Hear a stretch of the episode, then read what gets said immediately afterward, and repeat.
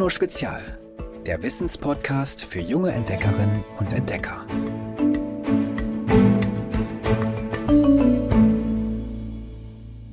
Hallo, ich bin Magnus, ich bin neun Jahre alt und wohne in Laatzen. Mein Lieblingssäugetier ist die Tüpfelhyäne. Ich mag sie, weil sie fester zubeißen kann als ein Löwe und weil sie sich mit ihren Artgenossen unterhalten kann. Manche ihrer 20 Töne klingen wie unser Lachen.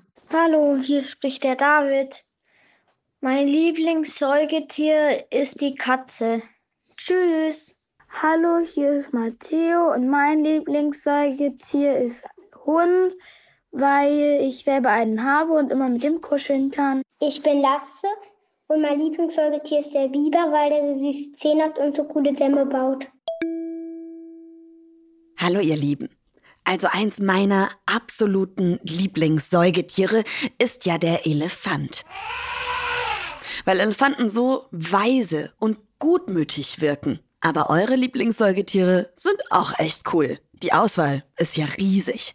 Insgesamt leben heute rund 6400 Säugetierarten auf der Erde. Vom Alpaka bis zum Zwergwiesel.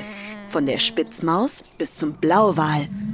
Sie leben an Land, im Wasser und in der Luft. Aber wo kamen die eigentlich her, diese Säugetiere? Ihre Geschichte beginnt schon in der Zeit der Dinosaurier, also vor gut 200 Millionen Jahren. Unbemerkt von den riesigen Dinos huscht damals ein kleines, spitzmausgesichtiges Wesen durchs Laub. Sein Name? Hadrocodium vui. Es gilt unter Forscherinnen und Forschern als ältester bekannter Vertreter der Säugetiere. Noch ist es ein Mischwesen, halb Dinosaurier, halb Säuger. Aber bald schon entwickeln sich weitere neue Arten. Manche können durch die Luft gleiten, wie ein Flughörnchen, graben wie ein Maulwurf oder gar schwimmen wie ein Wal. Aber so unterschiedlich diese Wesen auch sind, bereits zu Saurierzeiten sind sie alle mit derselben Neuerung ausgestattet. Ihr Körper hat eine innere Heizung, sodass die Ursäuger zu jeder Tageszeit schnell und beweglich bleiben. Und außerdem entwickelt sich bei den meisten der Nachwuchs nicht mehr in Eiern, sondern im Mutterleib. Dadurch ist er besser vor Fressfeinden geschützt. Wie vorteilhaft das alles ist, zeigt sich vor rund 65 Millionen Jahren. Damals schlägt ein gigantischer Meteorit auf die Erde ein. Unmengen an Staub und Asche verdunkeln die Sonne am Himmel. Die Folgen? Auf der Erde wird es deutlich kühler. Pflanzen gehen ein und mit ihnen die Dinosaurier. Aber die kleinen, genügsamen Säuger, die überstehen die Katastrophe gut. Mehr noch, sie entwickeln sich sogar explosionsartig, weil sie sich nicht mehr mit den Dinos um Nahrung und Lebensräume streiten müssen. Vor ungefähr 60 Millionen Jahren ist es dann schließlich soweit. Es entstehen die Vorfahren aller heute lebenden Ordnungen. Klimaveränderungen zwingen sie immer wieder dazu, sich anzupassen. Manche Arten sterben aus, andere kommen dazu. Heute gibt es insgesamt 20 Säugetiergruppen. Raubtiere sind so eine Gruppe. Dazu gehört zum Beispiel der Löwe oder Hasenartige oder Paarhufer wie das Rind, Rüsseltiere wie der Elefant oder Beuteltiere wie das Känguru. In diese Säugetiergruppen lassen sich die einzelnen Familien, Gattungen und Arten einsortieren. Und die Verwandtschaftsbeziehungen sind oft echt erstaunlich. Die nächsten Verwandten der großen Elefanten zum Beispiel sind einerseits Seekühe und andererseits aber Schliefer. Das sind kleine, murmeltierähnliche Pelzträger. Verrückt, oder? Aber was macht Känguru, Elefant, Hase, Beuteltier oder auch uns Menschen eigentlich zum Säugetier? Denn klar, wir Menschen gehören auch in diese Klasse. Also was macht ein Tier zu einem Säugetier? Die Größe kann's schon mal nicht sein. Die Schweinsnasenfledermaus gehört nämlich zusammen mit der Etruskermaus zu den kleinsten aller Säugetiere und wiegt mit 2,9 Gramm gerade mal so viel wie ein Stück Würfelzucker. Ein Blauwal dagegen ist so lang wie zweieinhalb Schulbusse und 200 Tonnen schwer. Er ist das größte Säugetier auf der Erde Auch der Lebensraum, in dem ein Tier lebt, kann es nicht zum Säugetier machen. Ich habe es ja vorhin schon erwähnt. Säugetiere leben in völlig verschiedenen Lebensräumen. Die Schweinsnasenfledermaus, die flattert mit ihren zarten Flügeln durch die nächtliche Luft. Der Blauwal dagegen gleitet durch die Ozeane. Die Körper der beiden könnten kaum unterschiedlicher aussehen. Aber, und jetzt kommt's, der Grundbauplan ist trotzdem derselbe. Denn wie alle Säugetiere atmen sie mit einer Lunge, die ihren Körper besonders gut mit Sauerstoff versorgt. Den braucht auch das große Gehirn, das Säugetiere im Vergleich zu anderen Tierklassen haben. Und das Verdauungssystem, vor allem Magen und Darm, ist ebenfalls ziemlich ausgeklügelt. Es kann dem Futter möglichst viele Nährstoffe entziehen. Trotzdem müssen Säugetiere bis zu zehnmal mehr fressen als zum Beispiel Reptilien. Sie brauchen nämlich mehr Energie, vor allem um ihren Körper auf mollige Temperaturen zu bringen und diese auch zu halten. Und dann wären da noch diese drei Merkmale, die Säugetiere wirklich einzigartig machen. Erstens, Säugetiere, klar, säugen ihren Nachwuchs mit Milch. Dieses Erkennungsmerkmal hat der ganzen Tierklasse ihren Namen gegeben. Ein Menschenbaby trinkt zum Beispiel einen Liter am Tag. Ein Kalb bis zu acht Liter und ein Blauwalbaby trinkt, haltet euch fest, 190 mal so viel wie ein Menschenbaby, also bis zu 190 Liter am Tag. Die Walmilch ist so fett, dass das Blauwalbaby pro Stunde ungefähr dreieinhalb Kilo zunimmt. Zur Milch gibt es aber so viel weiteres Spannendes zu erzählen, dass wir uns entschieden haben, eine Extra-Folge zu machen. Darum gehen wir gleich mal weiter zu Merkmal 2. Dem Gebiss der Säugetiere. Wenn Paläontologinnen und Paläontologen heute herausfinden wollen, ob es sich bei einem Fossilienfund um ein Säugetier handelt, müssen sie ihm im wahrsten Sinne des Wortes auf den Zahn fühlen. Denn Säuger besitzen ein an ihre jeweilige Lebensweise angepasstes Gebiss, das deshalb von Art zu Art ganz unterschiedlich aussehen kann. Über Jahrmillionen haben sie spezialisierte Beißer entwickelt. Scharfe Schneide, dolchartige Eck- und starke Backenzähne, die alle in einem Gebiss kombiniert sind. Damit können die Säuger sowohl nach Fleisch als auch nach Pflanzen schnappen und beides so zerlegen, dass sich möglichst viel Energie daraus ziehen lässt. Das Gebiss eines Fleischfressers wie dem Wolf sieht zum Beispiel echt gefährlich aus, mit riesigen, dolchartigen Eckzähnen. Pflanzenfresser wie das Känguru brauchen solche Extremreißer nicht. Übrigens, auch spannend, aus ehemaligen Kieferknochen sind uns Säugetieren im Laufe der Jahrmillionen das Mittelohr gewachsen mit dem Gehörknöchelchen Hammer, Amboss und Steigbügel. Die Evolution hat sich sozusagen was dabei gedacht. Mit diesem extrem guten Gehör können Säugetiere nämlich sogar im Dunkeln jagen. Aber ich habe euch drei Merkmale versprochen und drei Merkmale sollt ihr bekommen. Fasst euch mal auf den Kopf oder streicht euch über den Arm. Was spürt ihr da, ihr lieben Säugetiere? Richtig, euer Fell. Gut, zugegeben, beim Menschen ist davon nicht mehr so viel übrig. Aber andere Säugetiere sind zum Teil ziemlich dickfällig. Fischotter lassen sich von rund 100 Millionen Härchen wärmen wie von einer Decke. Zum Vergleich, auf dem Menschenkopf sprießen nur bis zu 150.000 Haare. Das Fell der Säugetiere schützt außerdem vor Sonne und polstert bei Stürzen. Vor allem aber hilft es dabei, die Körpertemperatur möglichst konstant zu halten. So können Säuger auch bei Kälte und Dunkelheit kraftvoll und beweglich sein. Manche Arten allerdings, Wale und Delfine zum Beispiel, sind zu Nackedeis geworden. Denn als ihre Ahnen begannen im Wasser zu leben, störte das Haarkleid beim Schwimmen. Nun schützt sie stattdessen eine dicke Speckschicht davor, dass sie auskühlen. Andere Arten haben dagegen sogar Spezialhaare entwickelt. Tasthaare zum Beispiel, mit deren Hilfe sich etwa Waschbären auch nachts zurechtfinden können. Oder Stacheln, mit denen sich unter anderem Igel oder Stachelschweine verteidigen.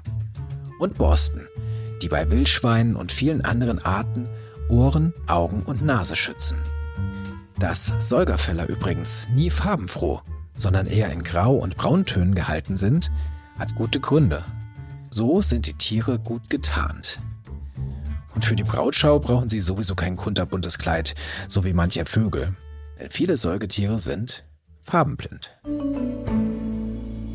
Na, habt ihr euch wiedererkannt? Als Babys Milch getrunken, Fell auf dem Kopf und ziemlich scharfe Eckzähne. Ja, auch wir sind Säugetiere. Aber als Gruppe leider solche, die in das Leben der anderen besonders stark eingreifen. Denn Expertinnen und Experten schätzen, dass 26 Prozent aller Säugetierarten derzeit vom Aussterben bedroht sind. Das ist mehr als jede vierte Art. Und viele Arten kämpfen vor allem ums Überleben, weil der Mensch die Umwelt verschmutzt und die Lebensräume zerstört. Er rodet Wälder, um Platz für Felder zu schaffen legt Feuchtgebiete trocken, um Dörfer und Städte zu bauen.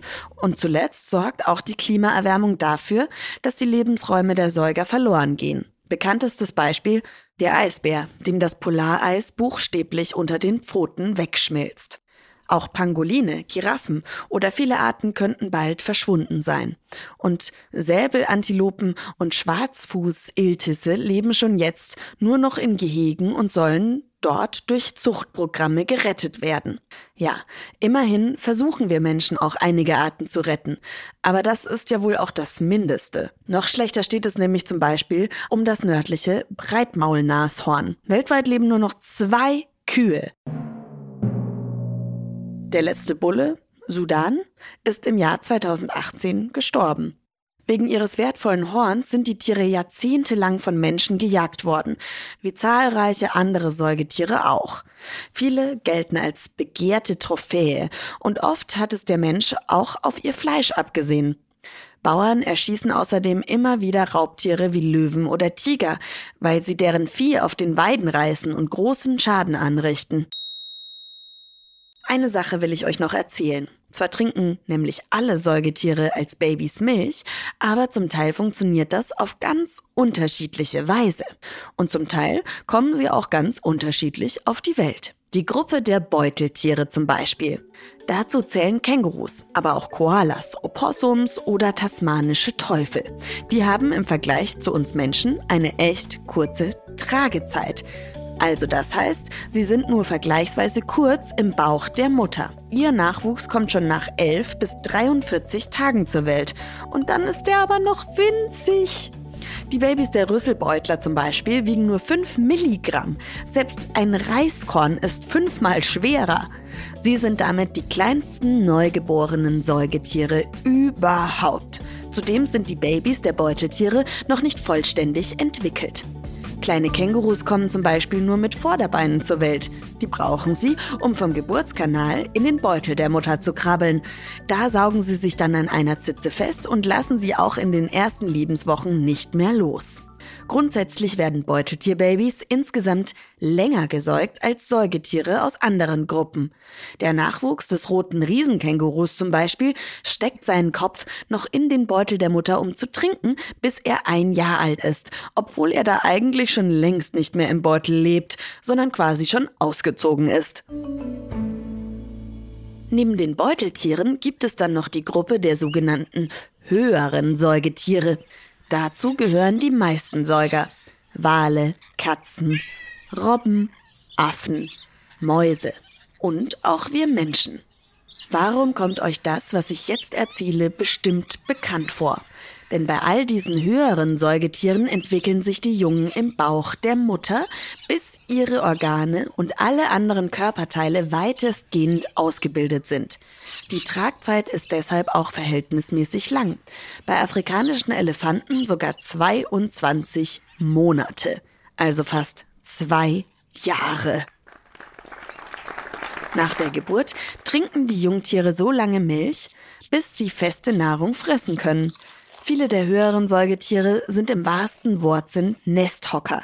Raubtiere wie Bären und Nager wie Mäuse bringen mehrere Junge zur Welt, die noch blind sind und nicht eigenständig überleben können. Sie verbringen ihre ersten Lebenswochen in der Höhle oder im Bau und werden versorgt. Aber es gibt auch Nestflüchter. Paarhufer wie Giraffen oder Rinder zum Beispiel. Die bringen meist nur ein einziges Junges zur Welt, das direkt nach der Geburt buchstäblich auf eigenen Beinen steht. Für ihr Überleben ist das auch enorm wichtig. Denn nur so können sie die Flucht ergreifen, wenn ein Raubtier angreift. Und dann gibt's noch die Gruppe der Ursäuger. Die finde ich am witzigsten. Dazu gehören nämlich Schnabeltiere und Ameisenigel und sie sind die Sonderlinge unter den Säugern. Sie legen nämlich Eier und zwar ein bis drei Stück. Diese sind Weintrauben bis Walnussgroß und weiß oder cremefarben. Mit ihrer ledrigen Schale und einem großen Dotter ähneln sie eher Reptilien als Vogeleiern. 10 bis 14 Tage lang brüten die Weibchen die Eier aus. Wenn der Nachwuchs dann schlüpft, ist er noch nackt und winzig, wie bei den neugeborenen Beuteltieren. Und die Babys wiegen weniger als ein halbes Gramm. Aber anders als Koalas oder Kängurus krabbeln sie nicht gleich zu einer Zitze. Schnabeltiere oder Ameisenigel haben nämlich gar keine sondern die Kleinen schlabbern und schlürfen die Milch aus dem Fell am Bauch der Mutter. In der Haut darunter liegen nämlich Milchdrüsen, die die Milch abgeben. Schnabeltierkinder werden so rund dreieinhalb Monate gesäugt. Kleine Ameisenigel etwa sieben Monate lang. Eierlegende Säugetiere? Das ist schon echt abgefahren. Dazu muss ich euch auch unbedingt noch mal mehr erzählen. Zum Glück haben wir ja noch weitere drei Folgen Zeit. Zunächst geht es nächste Woche aber um meine Lieblingssäugetiere, die Elefanten. Was wisst ihr über die Riesensäuger und was fasziniert euch an ihnen am meisten? Erzählt mir davon in einer Sprachnachricht an 0160 35190688. Und ich habe noch was ganz Besonderes für euch. Weil ihr so treue Hörerinnen und Hörer seid und uns immer so fleißig Sprachnachrichten schickt, möchten wir euch etwas schenken. Darum verlosen wir unter allen Hörerinnen und Hörern, die uns bis kommenden Dienstagabend, das ist der 3. November um 18 Uhr, eine Antwort auf unsere Hörerinnenfrage und oder auch einen Witz schicken, ein Jahresabo von Giolino Extra. Das ist mal cool, oder? Habt ihr euch aber auch verdient. So, und jetzt habe ich wie immer noch einen Basteltipp für euch, denn draußen ist es Herbst und ich stolper beim Spazierengehen in den letzten Wochen immer wieder über Kastanien und Eicheln. Und aus Eicheln kann man auch lustige Säugetiere basteln. Eichelmäuse zum Beispiel. Probiert es aus. Den Basteltipp, den stellen wir euch wie immer auf www.giolino.de. Und natürlich nicht zu vergessen, auch bei den Säugetieren, der Witz der Woche. Hallo, hier spricht der David und das ist mein Lieblingswitz. Was ist der brutalste Sport der Welt? Fußball, da wird geköpft und geschossen. Schickt uns auch einen Witz per Sprachnachricht, abonniert uns und schreibt eine Bewertung, da würden wir uns alle riesig freuen. Bis nächste Woche. Tschüss! Noch mehr Geolino für zu Hause? Schaut einfach unter geolino.de slash spezial.